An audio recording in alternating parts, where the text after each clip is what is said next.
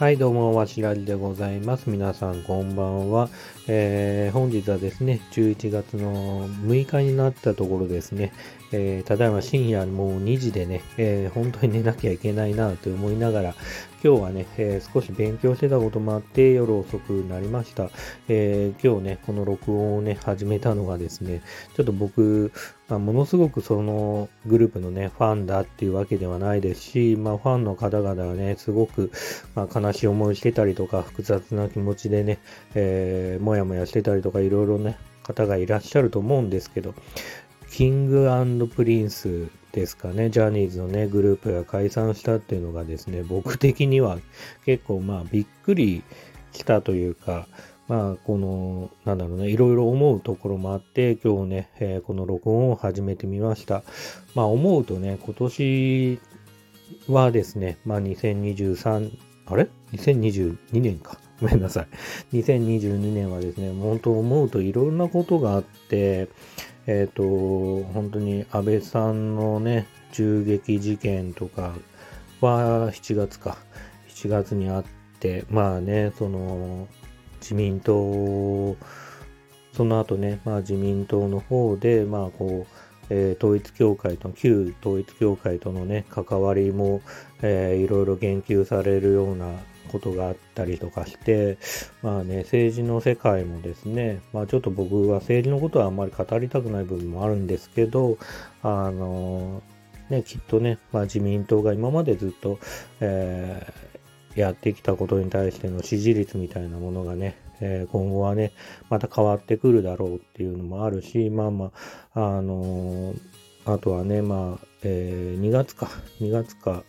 えー、ロシアのね、ウクライナ侵攻とかもあって、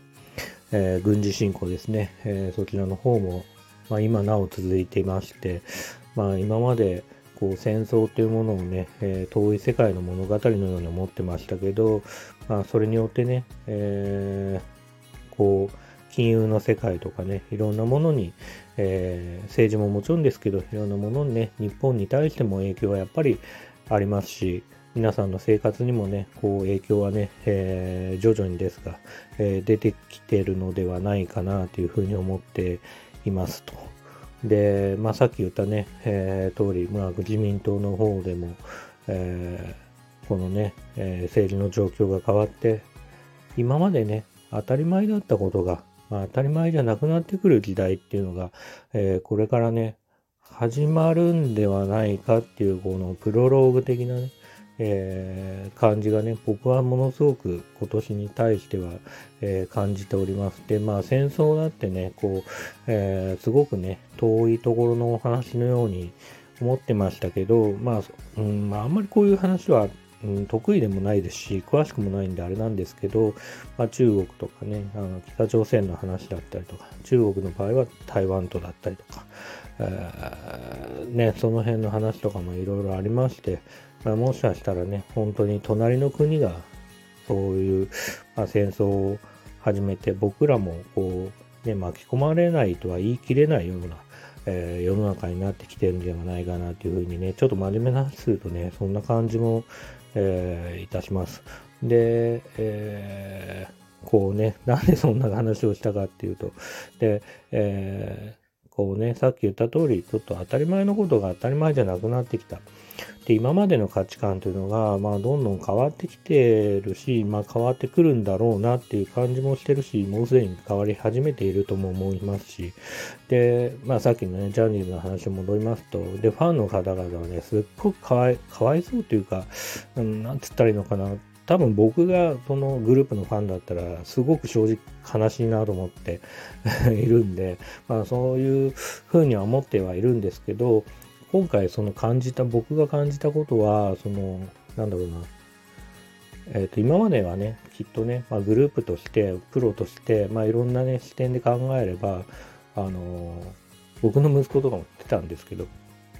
まあね、そのファンの方々のことを思うと、まあ、こう、アイドルでいることを、まあ、我慢というか、まあ、プロとしてね、えー、全うしてもいいんじゃないかってね、僕の息子は言ってたんですけど、えっ、ー、と、ただね、僕はある程度時代がやっぱりある程度変わったなっていうふうに思っていて、まあきっとね、今までだったら、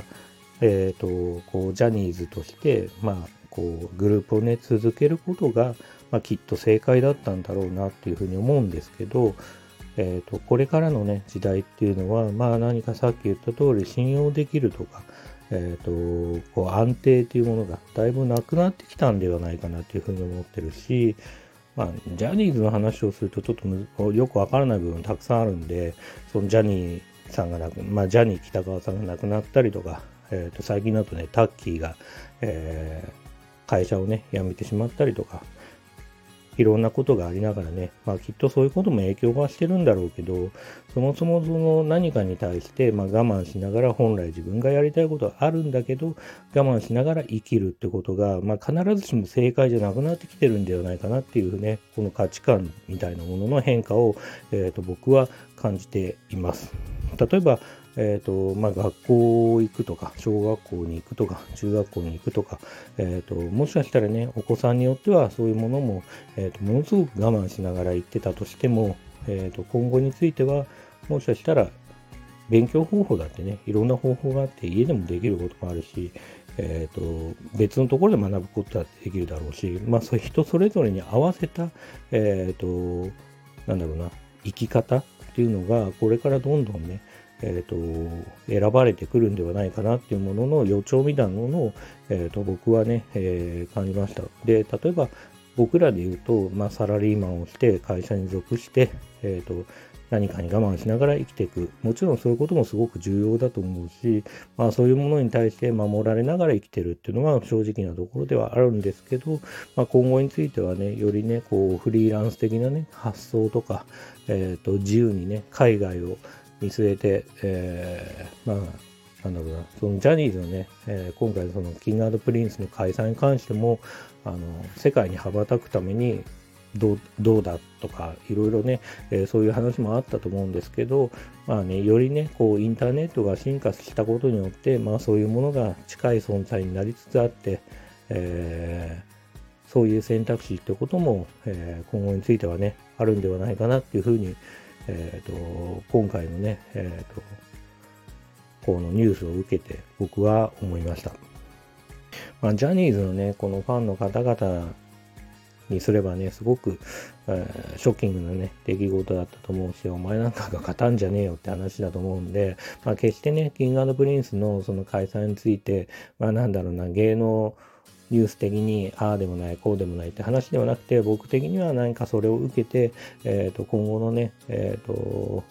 こう働き方とか生き方とか、まあ、そういうものがねよりね自由になってきてるんではないかなっていう、まあ、その選択をねするのも、まあ、いろんな選択肢があるんではないかなっていうのをね改めて感じたってことをね、えー、今日はね話したいと思いました。というわけで、えー、今日はね、えー、そんな感じでございます。えー、最後までね、聞いてくれた方々ありがとうございます。えー、それではまたおやすみなさい。